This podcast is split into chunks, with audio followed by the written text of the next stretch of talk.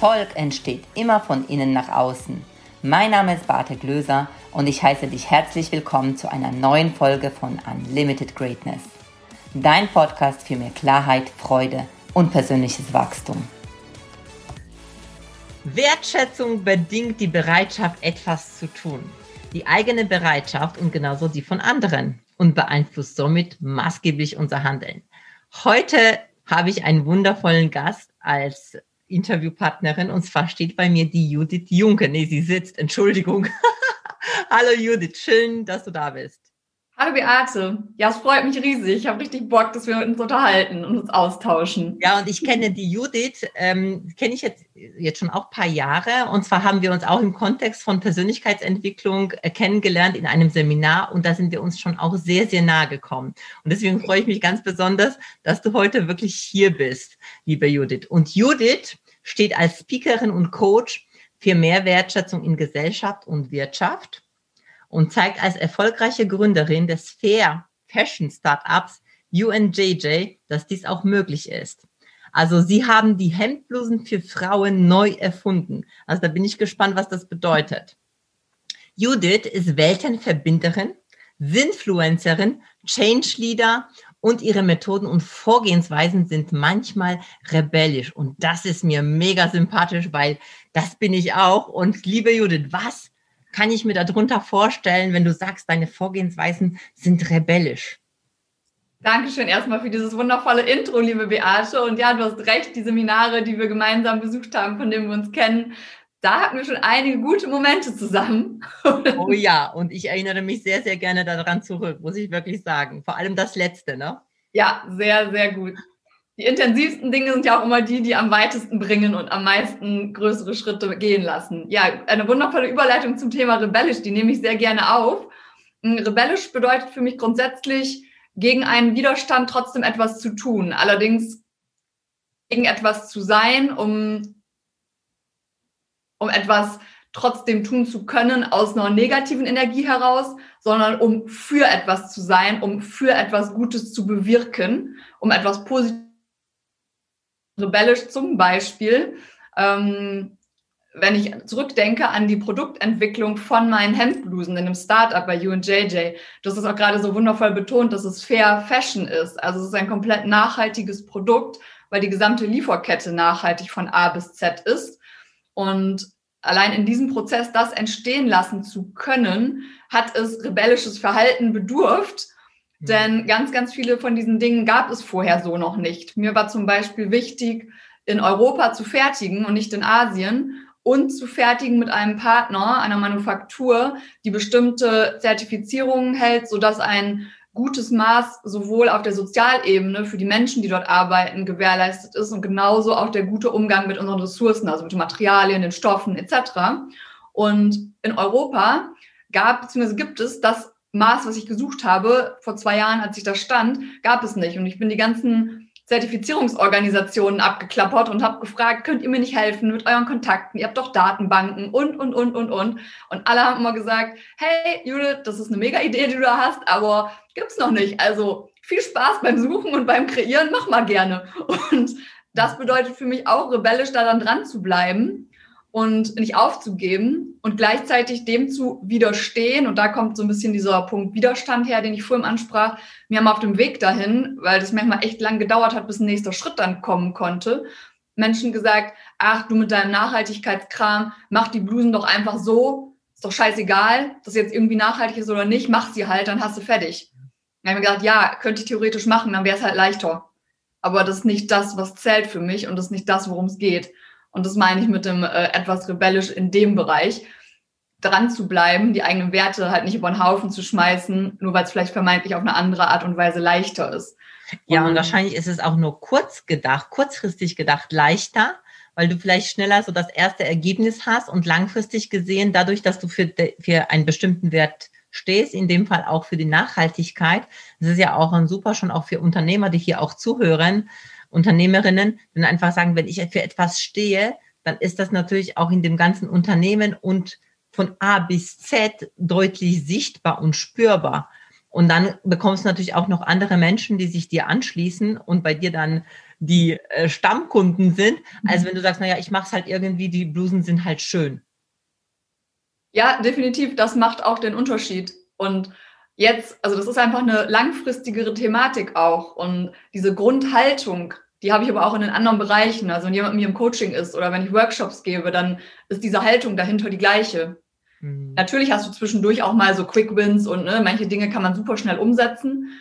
Grundsätzlich, aber wenn du halt eine Idee und ein Konzept und ein Ziel verfolgst, wisse einfach, dass das eine Zeit lang dauert, wenn das nachhaltig sein soll. Das war halt auch eine krasse Erfahrung oder Learning, als ich gestartet habe. Das ist halt auch ein Start-up, also habe ich mich viel in der Start-up-Szene bewegt und bin da aber ein Exot. Weil mit Mode, nachhaltiger Mode, das ist halt vergleichsweise langsam versus dem Klischee der Tech-Startups, ob es jetzt ein Fintech ist oder im Food-Bereich, geht ja auch mehr so in diese Food-Tech-Szene, da ist viel Wachstum. Und das klassische Startup ist ja oft darauf aus, schnell was zu kreieren, das zu skalieren. Dann hast du Business Angels, Venture Capital, Investments, um es riesig zu ziehen, aber um dann Exit zu planen. Und das ist für mich halt nicht nachhaltig, zumindest nicht auf der Art, wie ich das interpretiere. Und mir liegt es eher daran, ein Unternehmen wirklich aufzubauen. Also auf beiden Seiten, das Ganze, was ich so tue, egal ob das die Blusen sind oder auch der andere Bereich. Und da bin ich ganz oft irgendwo angeeckt, aber es war ein interessantes Learning. Weil oft war das so ein Alien-Gefühl, ne? Die konnten nichts mit mir anfangen teilweise. Und äh, ich habe dann gedacht, so, ah, okay, spannend, so geht es, aber das will ich gar nicht. Und habe dann so meinen Weg da drin gefunden cool. Wie bist du denn auf die Idee gekommen? Ich finde das immer sehr spannend, wenn jemand so ein Unternehmen aufbaut äh, und dann auch noch mit so einem Wert und da wirklich auch dran bleibt. Du sagst rebellisch, ich würde sagen, du bist einfach hartnäckig, hartnäckig dran geblieben und ehrgeizig. Also für mich ja. hat das was sehr Positives, ähm, wobei rebellisch auch positiv ausgelegt werden kann. Wie bist du auf die Idee gekommen, so ein Unternehmen zu gründen und dann, woher hattest du diese innere Motivation, da so dran zu bleiben? Weil das ist ja auch das, warum ich dich das frage, weil viele Menschen haben so eine kurze Idee, ah, ich mache das, und dann scheitern sie, weil sie einfach nicht dranbleiben, zum Beispiel.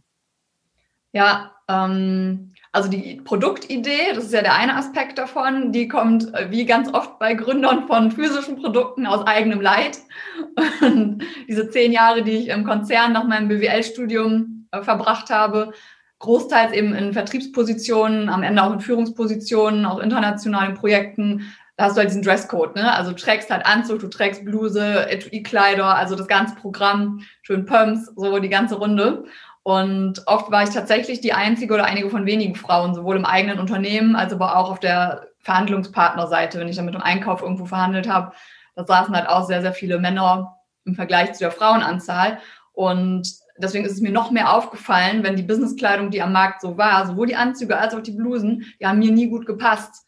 Und die Tatsache, dass das immer schlecht gesessen hat für mich, hat dazu geführt, dass ich mich auch immer so unwohl gefühlt habe. Und ich weiß nicht, ob du das kennst oder vielleicht jemand von den Zuhörern, sitzt da und zuppelst die ganze Zeit an deiner Kleidung rum, weil irgendwie dann gefühlt ist es so, dann rutscht irgendwas irgendwo raus. Und ich persönlich habe dann immer gedacht, oh mein Gott, jetzt kann irgendwer in meinen Ausschnitt gucken, weil diese Lücke im Brustbereich bei den Blusen oder wenn das zu kurz war, dann ist aus der Anzughose gerutscht. Dann ich dachte, Gott, jetzt kann mir irgendwie auf meinen Hüftspeck schauen und all diese Dinge, ja. Und das ist so fürchterlich. Da habe ich gedacht, das ist, das ist, wenn du das von oben betrachtest, wirklich ein Wettbewerbsnachteil. Mhm. Weil ich bin ja abgelenkt in dem Moment vom Inhalt dessen, was ich da eigentlich machen will. Ja. Ich will ja gerade eine Verhandlung führen und einen geilen Deal holen und denke mir so, Alter, was ist denn verkehrt in dieser Welt gerade? Mein Kopf ist in, oh Gott, guckt jemand in meinen BH und kann jemand meinen Hüftspeck sehen. Das ist nicht so dienlich für das Ergebnis. Und weil mich das so genervt hat, habe ich irgendwann gedacht, das muss ja auch besser gehen. Und so ist halt diese Produktidee entstanden. Zumal meine männlichen Kollegen liebevoll, aber sie haben irgendwann gedacht, du, du meckerst so viel rum hier. Entweder du findest dich ab oder du findest eine Lösung. Sehr ich gedacht, gut, abfinden geht gar nicht, also muss ich eine Lösung finden. Und so ist die Produktidee entstanden. Und äh, das war für mich ein schöner Anstoß, sodass ich wusste, aha, das ist für mich ein Grund, weswegen ich auch aus dem Angestellten dann gerne was eigenes gründen und ein eigenes Unternehmen aufbauen. Das wollte ich schon immer. Mir fehlte lange einfach so die Idee und der Startschuss. Mhm. Und aber auch schon zum Anfang dort, als ich dann mit der Produktentwicklung der Blusen und dem Konzept begonnen habe, ist schon parallel die ganze Zeit wusste ich, da war ich auch schon in der ersten Coaching-Ausbildung, also ich wusste, das ist nicht das Einzige, das wird größer und das wird mehr. Und am Ende, wenn das Startup quasi, wenn das Produkt fertig ist und im Markt ist, dann wird das auch einen anderen Stellenwert in dem Gesamtgefüge bekommen. Und ich habe jetzt heute immer noch so einen grafisch total schrecklichen äh, so eine, so eine Pitchfolie quasi aus der Startup-Ecke aus 2018 irgendwann im, weiß nicht, April oder so. Sieht grafisch katastrophal aus, aber auch da steht schon drauf, ähm, ein kleines Kästchen, wo die Blusen sind, als ein Unternehmensteil. Und der Rest ist mit Seminaren und mit Coachings und mit einer Community und mit ganz vielen Sachen, auch wenn ich damals noch keine Ahnung hatte, wie es heißt, wie es aussehen wird und was konkretes sein wird. Was wiederum so wichtig zu dem Punkt führt, was ich auch immer wieder sage, wie wichtig das ist, eine Vision zu haben und etwas eben ganz, ganz Großes sich als Ziel vorzunehmen, damit diese innere Motivation auch hält und du weißt einfach, wohin du gehst und auch im besten Fall auch warum. Genau, und das ist der Punkt, du hast ja vorhin noch gefragt, wie ich es schaffe, denn durchzuhalten oder einfach nicht aufzugeben. Und ich habe eine lange Zeit immer gesagt, das scheint irgendwas mir so Gottgegebenes zu sein, weil das ist irgendwas, wenn du fragst, was ist die eine Sache, die mich auszeichnet, oder es gibt mal eine schöne Frage, ich habe sie mal in einem Interview von Tony Robbins gehört, ähm, wenn alles für alle Dinge, die auch nicht funktionieren, was ist trotzdem die eine Sache in deinem Leben, bei der du immer eine Lösung gefunden hast oder diese eine Sache, die immer gelingt, unabhängig aller Umstände wie auch immer. Und da habe ich gedacht, okay, das ist in meinem Leben, ist es immer dran zu bleiben und wenn ich ein Ziel habe, das auch zu erreichen, auch wenn es hinterher Weg B, C oder D ist oder ich ein bisschen ne, anpassen muss, aber ich komme immer an. Also ich habe die langen Atem dafür und das scheint eine Fähigkeit zu sein, die ich ja sehr, sehr früh auch schon entwickeln konnte. Ja, wenn du ein bisschen in meine Vergangenheit guckst, ging es halt auch oft darum, durchzuhalten und ähm, ja, Lösungswege zu finden in Situationen, die nicht ganz so elegant waren sind ja so die Dinge, die wir alle in der Rückschau erlernen. Und das ist auch was, was ich in den letzten Jahren dann für mich festgestellt habe, warum das überhaupt so ist. Dass das so ist, wusste ich schon lange. Nur, dass ich feststellen konnte dann irgendwann, warum das so ist. Weil es halt viele Dinge früher gab, als ich aufgewachsen bin, die ich dann einfach ausgehalten habe, wenn du so willst. Und da hat sich diese Fähigkeit geprägt, ähm, das zu können. Und heute kann ich die halt auch im Positiven nutzen. Und es kann halt auch umschlagen. Ne? Also Sachen zu lange auszuhalten, ist nicht zwingend gesund aber so einen guten Weg zu wissen und zu finden, zu sehen, ah, wenn es mir dient und es mir Energie gibt, ist es großartig. Wenn es anfängt, mir Energie zu nehmen, dann dient es einfach nicht mehr. Ja, vor allem, äh, das ist auch schon wieder so ein Punkt, wo ich sage, es gibt keine Ausreden, weil du kannst alles, äh, was wir in Vergangenheit erlebt haben, ob das damals angenehm war, positiv, negativ war, das können wir halt auch auf unterschiedliche Art und Weise sehen. Ich finde das ein tolles Beispiel ich kenne das nämlich auch von mir, so Dinge auszuhalten, einfach mal dran zu bleiben. Nicht, weil ich es unbedingt wollte, sondern weil ich gedacht habe, dass ich keine andere Wahl habe. Mhm. Ähm, und vielleicht mich auch nicht getraut habe zu sagen, okay, so nicht, mit mir nicht, ich mache das nicht. Und ja. heute, ich, da haben wir auf jeden Fall eine Ähnlichkeit. Ich ja. bleibe einfach an Dingen dran. Also es ist halt so, dass wenn ich mir etwas in den Kopf gesetzt habe, sage ich, ich mache das einfach und ich bleibe dran. Und ich glaube tatsächlich, dass es was damit zu tun hat, weil ich äh, das gelernt habe, dieses, du nennst das Aushalten, weil ich auch gelernt habe, wenn ich nicht sofort den Output habe, den ich mir wünsche, trotzdem einfach dran zu bleiben, weil ich weiß, es kommt am Ende irgendwas Positives dabei heraus. Also ich habe so ein Grundvertrauen, das hast du sicherlich auch, kann ich mir gut vorstellen, dieses Grundvertrauen, es wird irgendwie gut werden. Ja, ja, das ist, das ist eine richtig gute Formulierung. Dieses irgendwie, ich kann es auch nicht rational erklären, aber das ist so, ich weiß, die Dinge werden sich zum Guten ergeben. Ja. Ich weiß, am Ende wird es immer gut. Das ist so, ich weiß nicht, das, das ist tatsächlich so ein, so, ein, so ein Wissen, also okay, ich kann weitergehen und während ich weitergehe, entwickeln sich Dinge und daraus kommen tatsächlich die Ergebnisse irgendwann. Vielleicht ist nicht das volle Ergebnis direkt da, aber es sind immer kleine Teilstücke wiederum, die zum Ziel führen. Und das ist vielleicht auch die Gabe dann oder das Bewusstsein dafür zu haben als Tipp für die Menschen, die zuhören, schau auf diese kleinen Dinge, die zwischendurch schon da sind. Das sind die Dinge, an denen du für dich erkennen kannst, hey, es funktioniert schon. Mhm. Auch wenn das ganze Ergebnis noch nicht da ist. Und nimm dir die Dinge mit und bleib da dran. Pack die alle aneinander. Und nach einer Weile, vielleicht ein halbes Jahr, vielleicht sind es auch zwei Jahre, ist das der Weg, der dich dahin gebracht hat, wo du ursprünglich mal hin wolltest. Ja, definitiv. Hast du dein Unternehmen aufgebaut? War das, weil du gesagt hast, du warst ja angestellt, hast ja in einem Konzern auch gearbeitet, auch in Führungspositionen. War das, das, was du nebenher aufgebaut hast oder hast du komplett Cut gemacht und hast gesagt, ich bin jetzt Unternehmerin? Wie war das bei dir? Das finde ich total spannend. Ich bin tatsächlich auch da sehr, ja, nenn es rebellisch oder radikal oder wie auch immer gewesen. Das, was viele Menschen irgendwie sich dann nicht trauen und äh, ich, ich rate es auch nicht zwingend jedem an, aber in meinem Fall habe ich einen kompletten Cut gezogen. Also ich habe wirklich gekündigt, komplett mit und, einer Idee. Ja, mit einer Idee. ja, und das Einzige, was ich quasi schon hatte, wenn du so willst, ich war da schon so auf der Hälfte von der ersten Coaching-Ausbildung, aber hatte noch keinen Schimmer. Ich war damals erst angefangen und hatte so ein paar Sachen für mich auch gemacht, in dem Wissen, naja, irgendwann wirst du damit auch nochmal was anderes anfangen. Aber es gab noch kein Konzept für das. Es gab eigentlich wirklich, als ich gegangen bin, nur das Wissen, ah, ich mache jetzt Blusen. Und so, Punkt. Mehr gab es nicht. Und dann habe ich so in den letzten Monaten, bevor ich dann wirklich raus war aus dem Unternehmen, so in den Abendstunden halt immer so die ersten Sachen vorbereitet, keine Ahnung, gegoogelt, welche Unternehmensform will ich denn, also diese ganzen Formalitäten, ne? so was brauche ich denn, so ein bisschen so einen Plan gemacht, ne? Äh, angefangen, so einen Businessplan zu schreiben, weil den brauchte ich dann natürlich auch für, ähm, für den Gründerzuschuss bei der Agentur für Arbeit. So, so ein paar Sachen habe ich ein bisschen angefangen mit vorzubereiten, aber das war's. Also ansonsten hatte ich nichts und bin einfach wirklich gegangen und gesprungen. Und wenn ich das jetzt so rückblickend mir angucke, war es schon ein bisschen bekloppt. so, so ein bisschen wahnsinnig war das schon. du halt, Judith. Genau, genau, so war das. Und mich haben oft schon Menschen gefragt, die gerade auch in so Situationen in Konzernen sind und sagen, na ja, irgendwie habe ich aber brauche ich jetzt oder kann ich ein zweites Standbein machen oder muss ich kündigen oder gibt es einen Mittelweg? Wie ist denn das? Was empfiehlst du mir denn? Und ich sage jedes Mal, pass auf, für mich war es dieser radikale Cut, weil es für mich sonst nicht möglich gewesen ist, aber nicht per se. Mhm. Finde deinen Weg. Und oft gibt es ja wirklich so Übergangsphasen oder du hast auch schon viele Leute gehabt, wo die Lösung am Ende dann war, hey, du kannst es sogar mit deinem Angestelltenjob verknüpfen. Ne, wenn die Unternehmen groß genug sind und das Leute waren, die auch wollten, wenn der Konzern groß genug ist, haben die auch in kannst du auch damit starten ne, oder das irgendwie verknüpfen. Also da gibt es und das ist nicht, nicht so geradlinig, dass es nur den einen gibt. Wichtig ist nur, dass es für dich gut passt. Ja, definitiv. Also ich glaube auch nicht, dass es den einen Weg gibt, in keinem Bereich im Übrigen. Ne? Also es gibt immer den Weg, den du für dich wählst und der für dich einfach passt. Ja. Ja, sehr, sehr cool. Jetzt sag mal, ähm, bevor wir jetzt zu einem anderen kommen, weil mich das auch interessiert jetzt mit dem Coaching und Speaker sein, ähm, nochmal kurz zu den Blusen, weil die ja auch so eine, letztendlich haben sie dich ja aus diesem Bereich von der Konzernwelt rausgeholt äh, weil da irgendwas gezippt hat an der Kleidung. Im Übrigen kenne ich das sehr gut, weil viele Blusen für mich immer viel zu kurz waren oder die Ärmel zu kurz. Ich bin ja sehr groß, wie du weißt. Ja. Und das fand ich immer ganz furchtbar. Und Hosen dann auch, auch zu kurz, ne? Oder wenn die dann länger waren, dann waren die zu breit. Also ganz, ganz schlimm. Und äh, was macht jetzt deine Blusen so besonders, außer dass sie nachhaltig sind? Also da zippt nichts. Wie kommt es, dass nichts zippt? Also was ist da jetzt das Besondere, wenn du das jetzt in einem Satz oder in zwei Sätzen erklären müsstest? Äh, das Grundkonzept der Schnitte, denn die sind ausgelegt auf die Körperform von Frauen.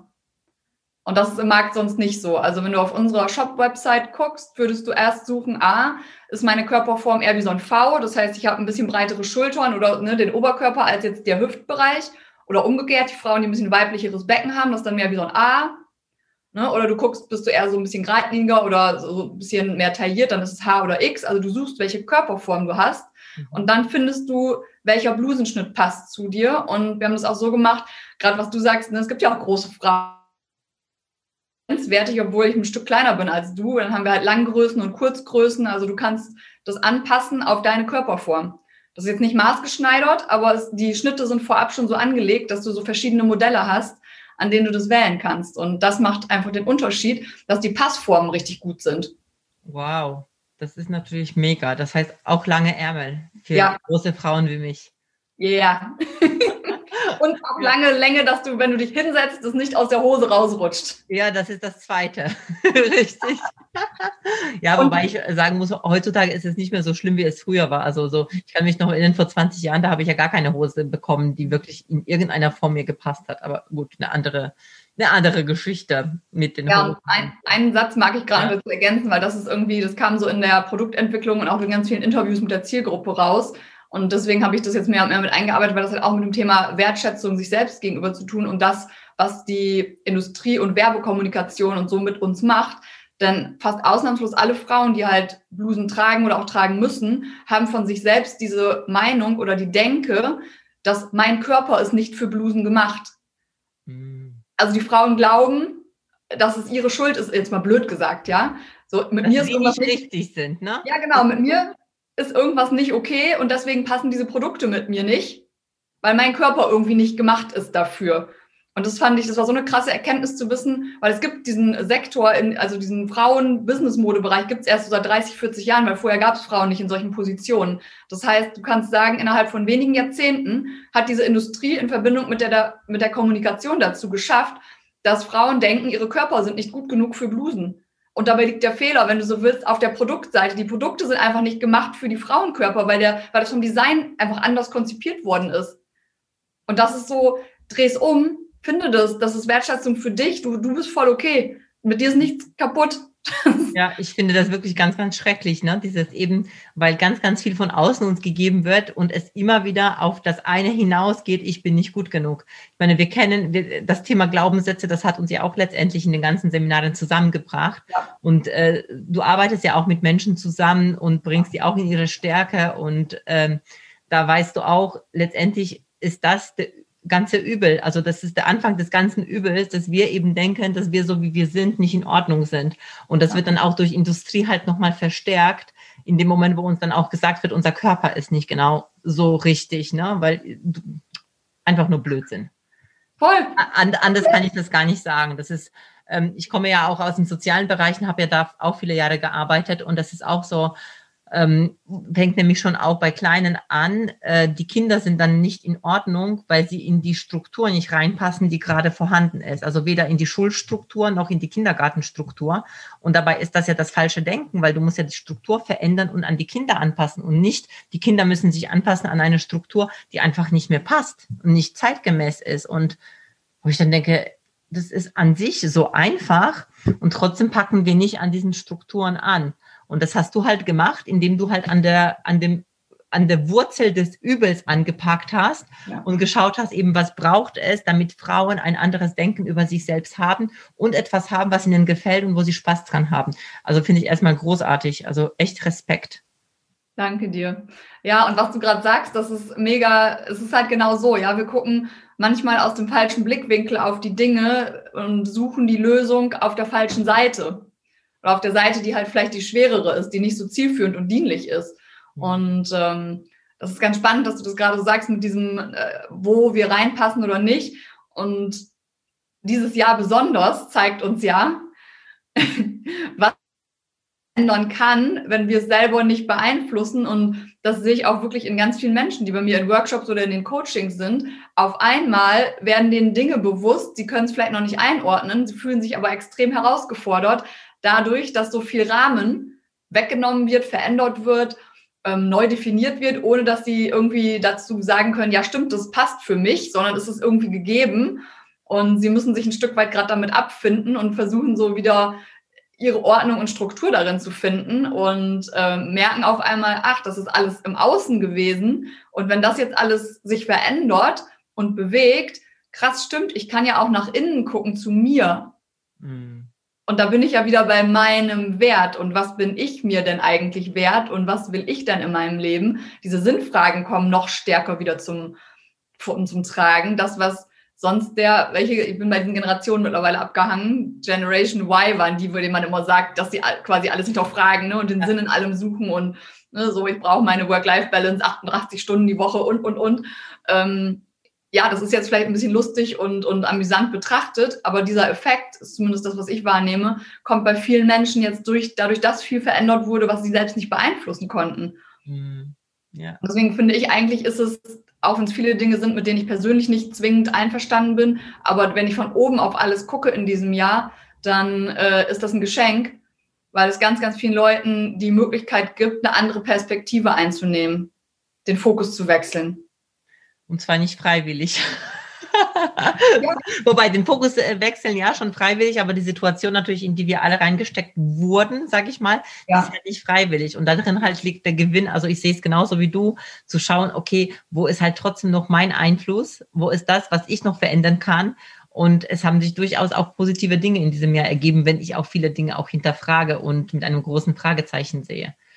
Nur ja. halt die einen, die sehen das halt nur mit einem Fragezeichen und sind im Mecker-Modus und die anderen, die tun halt was da draus, weil ich, äh, ich habe vor kurzem habe ich einen gehört, einen amerikanischen Speaker, der gesagt hat, äh, du hast einfach keine andere Wahl gerade. Also ja. da, diese Dinge, die jetzt da sind und die, die bestimmt werden über dich, zum Teil hast du einfach keine andere Wahl als das. Da sind wir wieder beim Thema Aushalten, ne? Ja. Einfach mitzugehen, ja. Du musst nicht ähm, allem zustimmen, sicherlich nicht. Nur trotzdem gibt es solche Konsequenzen, die du bestimmt nicht bereit bist, in Kauf zu nehmen. Und deshalb machst du das. Und ich glaube, dass viele Menschen einfach Dinge tun, auch wenn sie nicht damit einverstanden sind. Aber was bleibt ihnen übrig? Ja, absolut. Ich glaube, das ist auch, merke ich tatsächlich in mir selber auch. Manchmal challenge mich das auch sehr, äh, dass ich mir die Frage stelle, was ist das, was es zu tun gibt und ähm, was ist das, was aber auch dient. Ja. Da finde ich, fängt bei mir an, wenn du wieder auf dieses Rebellisch oder Rebellion guckst, auch das ist so ein Drahtseilakt. Weil ich kann theoretisch rebellisch sein, indem ich einfach laut bin und gegen Sachen bin. Mhm. Für mich dient es aber nicht zwingend. Ja. Also ich brauche dann eher ein, was kann ich, was ist das Geschenk darin? Und wie kann ich das lauter machen und größer machen? Und wie kann ich anders handeln und zeigen, dass es, egal wie Rahmenbedingungen sind, nicht nötig ist, handlungsunfähig zu sein. Ja. Das ist dann wiederum eher wichtig zu sagen. Das ist dann meine Rebellion, die vielleicht so ein bisschen leiser ist an der einen oder anderen Stelle, nichtsdestotrotz aber nicht weniger wirkungsvoll. Ja, ja, vor allem für die Menschen, die du dann auch begleitest, ne? Weil das ist, denke ich, auch genau, also genau wie ich auch. Also wir begleiten Menschen auch gerade in dieser auch schwierigen Zeit, die auch vor Herausforderungen gestellt sind und denen aufzuzeigen, es gibt einfach auch noch Wege weil viele finden diese Wege so von alleine nicht und manchmal braucht es einfach jemand anderen, der dann einen an die Hand nimmt. Ich sage das mal jetzt so nett und ähm, und einfach mit ihm einfach für sich auch Wege ausprobiert oder auch findet, die für mich gehbar sind. Ja, genau. Und wie ist das bei dir? Also wie hat sich das bei dir entwickelt? Also ich, du hast ja gesagt, du hast ja mit deiner Firma gestartet, du hast ja deine Coaching-Ausbildung gemacht und jetzt bist du in dem Bereich Speaking auch gut unterwegs und Coaching unterwegs und also ich habe äh, vorher gelesen, auch zum Beispiel Vorträge machst du zum Thema Frauen gründen anders. Das heißt, da verknüpfst du auch wiederum beide Themen, Coaching, Speaking und dein äh, Unternehmertum. Ähm, wie hat sich das entwickelt und was aktuell ist da, das stärkere Bein, wo du sehr aktiv bist? Das ist eine schöne Frage, weil das ist tatsächlich, wenn du das auf eine Linie malen würdest, dann wäre das ähm, sehr kurvenreich aus einem Blatt Papier. Gestartet in 2018 war wirklich sehr, sehr viel Fokus auf dem äh, Blusen-Business, also auf dem Startup, einfach weil die Produktentwicklung und das Ganze ans Laufen zu bringen. Auch in 2019 hat es noch sehr, sehr viel Zeit angenommen. 2019 im September war der Launch. Und wenn ich sage, gar nicht so lange her, ne? Genau, es ist gut ein Jahr, ist es jetzt im Markt, genau. Und ähm, da war wirklich viel Fokus. Also da kann ich sagen, so eine 80-20 mal eine 70-30 schon hin zum Startup. Seit das Startup im Markt ist und im Besonderen seit diesem Jahr, das ist halt auch, da musste ich auch umplanen. Mein Ursprungsbusinessplan hat mal gesagt, dass ich in diesem Jahr nochmal richtig Vollgas auf die Blusen gebe. Jetzt habe ich aber natürlich hier so ein Lockdown und Homeoffice und der Bedarf an neuer Businessmode ist mal so nach Prio Z bei den Leuten gewandert, was ich auch voll verstehen kann. Und äh, so habe ich Anfang des Jahres dann, als es so absehbar war, ähm, die Prioritäten geswitcht. Und seit diesem Jahr ist jetzt gerade, sind die Businessbereiche tatsächlich so, dass ich sagen würde, 30 ist im Moment auf dem Startup und 70 Prozent ist auf allem, was mit Coaching, Speaking, Trainings und Workshops ist. Und das hat in diesem Jahr so ein Riesenwachstum erreicht. Und ich mische das tatsächlich immer da, wo es möglich ist, weil es sinnvoll ist. Zum mhm. Beispiel letztes Jahr habe ich gesprochen. Das war einer der etwas ersten größeren Events, wo ich sein durfte. Die WHU-Universität, vielleicht kennen die Hörer die, die ähm, macht ja auch viele von den Studenten organisierte Kongresse. Und einer ist dieser Sensibility-Kongress, der halt komplett unter dem Thema Nachhaltigkeit steht jedes Jahr. Und da durfte ich letztes Jahr mit auf dem Panel diskutieren mit den Leuten und halt auch meine Perspektive auf den auf nachhaltigen Konsum in Deutschland mit reingeben und genauso dort für einen Teil der Studenten war ich Part des Workshops, die da angeboten wurden. Dann habe ich dort Workshops zum Thema Vision Board gemacht im Bereich Unternehmertum mit den Leuten. Also das ist so, verknüpfe das, wo das geht. Mhm. Und wie das Startup auf der einen Seite für den Frauenbereich irgendwo steht, weil es gerade eben nur Blusen für Frauen gibt, hat das hin und wieder natürlich auch in diese Frauengründerszene äh, die Schnittstelle. Wobei ich mich aber sehr bewusst auch auf der Coaching-Seite nicht auf dieses Female Empowerment ausschließlich draufsetze weil ich finde, wir brauchen einfach, wir brauchen alles. Also wir brauchen Vielfalt und wir brauchen die Stärken und Energien von allem, was da ist. Und nichtsdestotrotz nutze ich die Position, die ich habe, sehr gerne, äh, wenn das hilft. Und was du gerade angesprochen hast, das ist halt in Düsseldorf gibt es die Startup-Woche. Und da gibt es halt viele Veranstaltungen, wo gerade auch Gründertum im Bereich der Frauen gefördert wird. Und da nutze ich halt meine Stimme gerne und sage, hey Leute, es gibt Möglichkeiten. Und auch wenn du fremd einsteigst, ne, ich sage immer so schön, ich habe jetzt halt ein Textilprodukt im Startup, ich kann auch nicht mal selber einen Knopf annähen, aber ich habe es trotzdem geschafft, äh, das halt auf die Beine zu stellen und Lösungen dafür zu finden, weil ich das Produkt umsetzen wollte und weil es halt einen Bedarf gab im Markt. Also es gab eine Zielgruppe und es geht. Also traut euch und wenn, wenn ich das nutzen kann, und meine Stimme dafür mit reingeben kann in irgendwelche Vorträge und, und auf Bühnen, dann nehme ich das immer, immer mit. Mhm. Das heißt, bestimmt hast du das nicht, also ich gehe jetzt mal davon aus, dass du dir auch Hilfe genommen hast, dass du ja. nicht alleine geschafft hast, weil wenn du nicht mal einen Knopf annehmen kannst, äh, dann ist es ja nicht alles durch eine Person entstanden, sondern es braucht sicherlich auch äh, sich auf andere einzulassen, ähm, andere mit ins Boot zu holen und sich vor allem Unterstützung zu holen, was auch oft von Frauen also ich nehme mich mal jetzt damit rein, ne? Gott, Hilfe und Fragen und so weiter, ne? Ähm, ein bisschen schwierig ist. Wie war das bei dir, in, also diesbezüglich zum Thema Hilfe?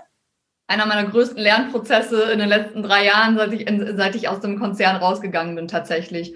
Also was für mich leicht war, war am Anfang zu wissen, dass ich für die Schnittentwicklung, ich ja kein Textilingenieur oder sowas bin und auch kein Schnittmacher, und habe da eine, eine Kooperation einfach gefunden mit einem Schnittmacher, der seit über 20 Jahren nur Schnitttechnik entwickelt im Bereich Damenoberbekleidung. Also das war eine perfekte Kooperation, mit dem habe ich gearbeitet und der hat mir sehr, sehr viel geholfen und von dem habe ich extrem viel gelernt.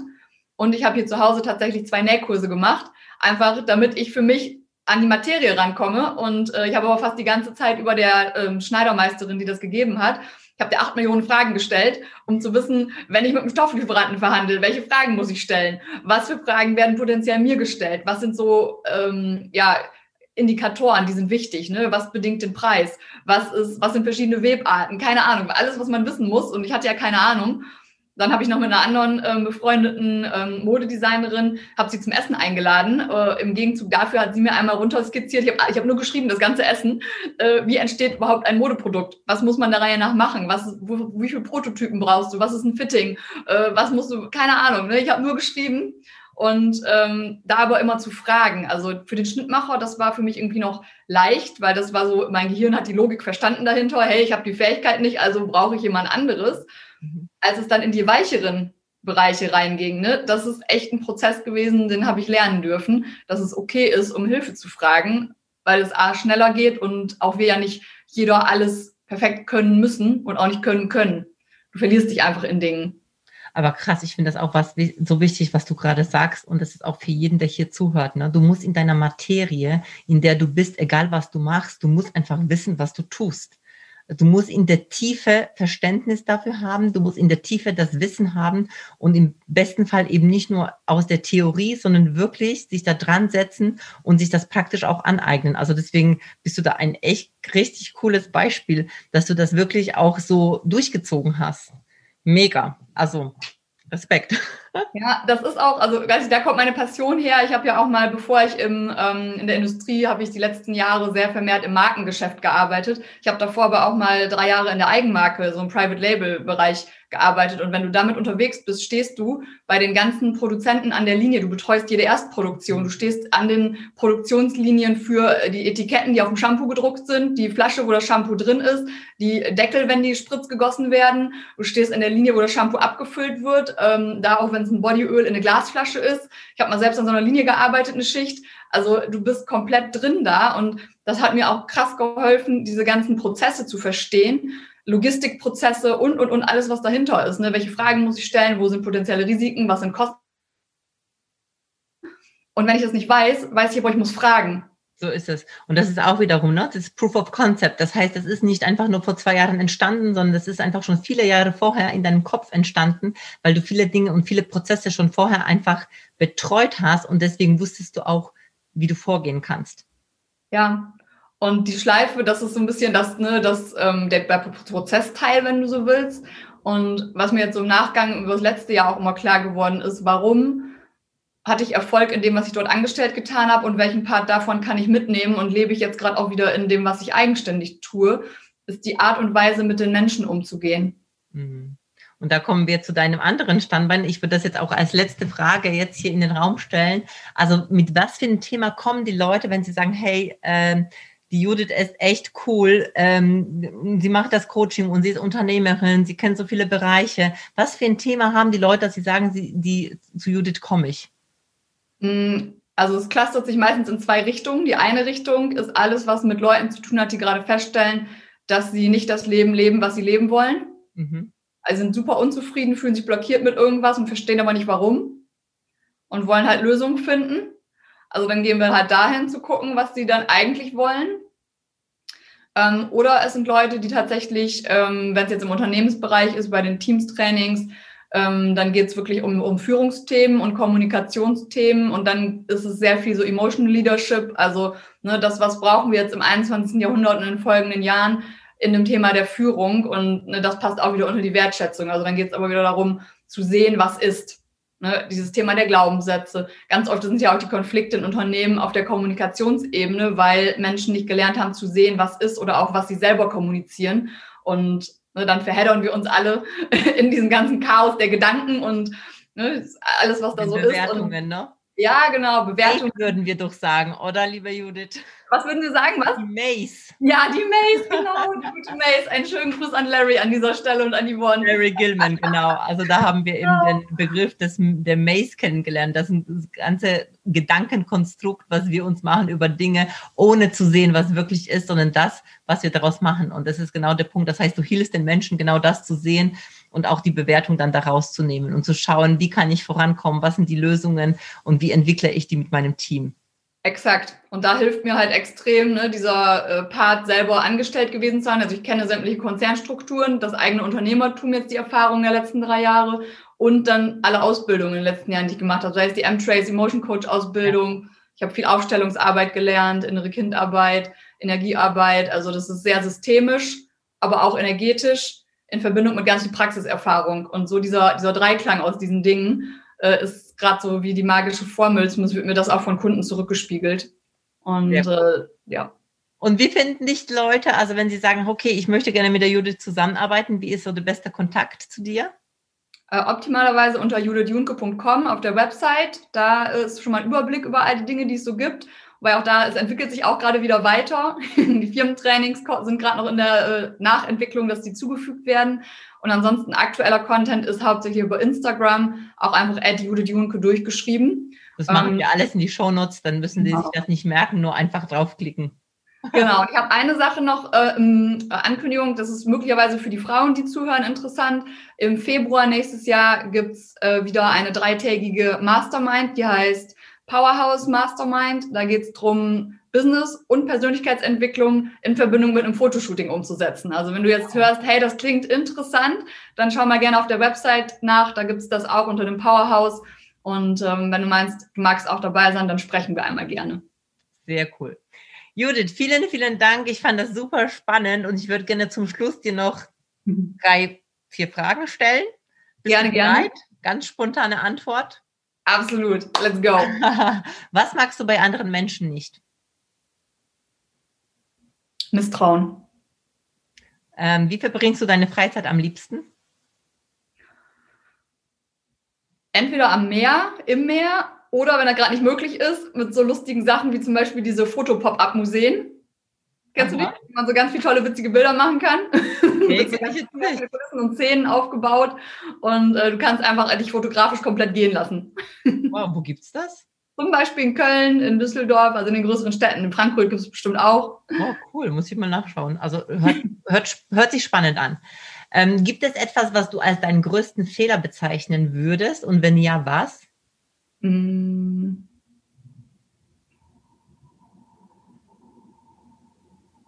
Boah, das ist eine gute Frage.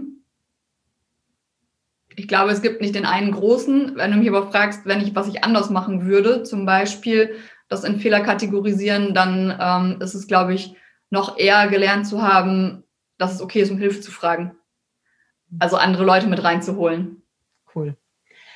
Hast du ein Lebensmotto? Wenn ja, was?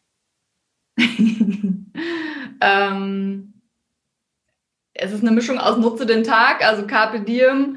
Und wenn es noch nicht gut ist, ist es auch noch nicht das Ende, denn am Ende wird alles gut.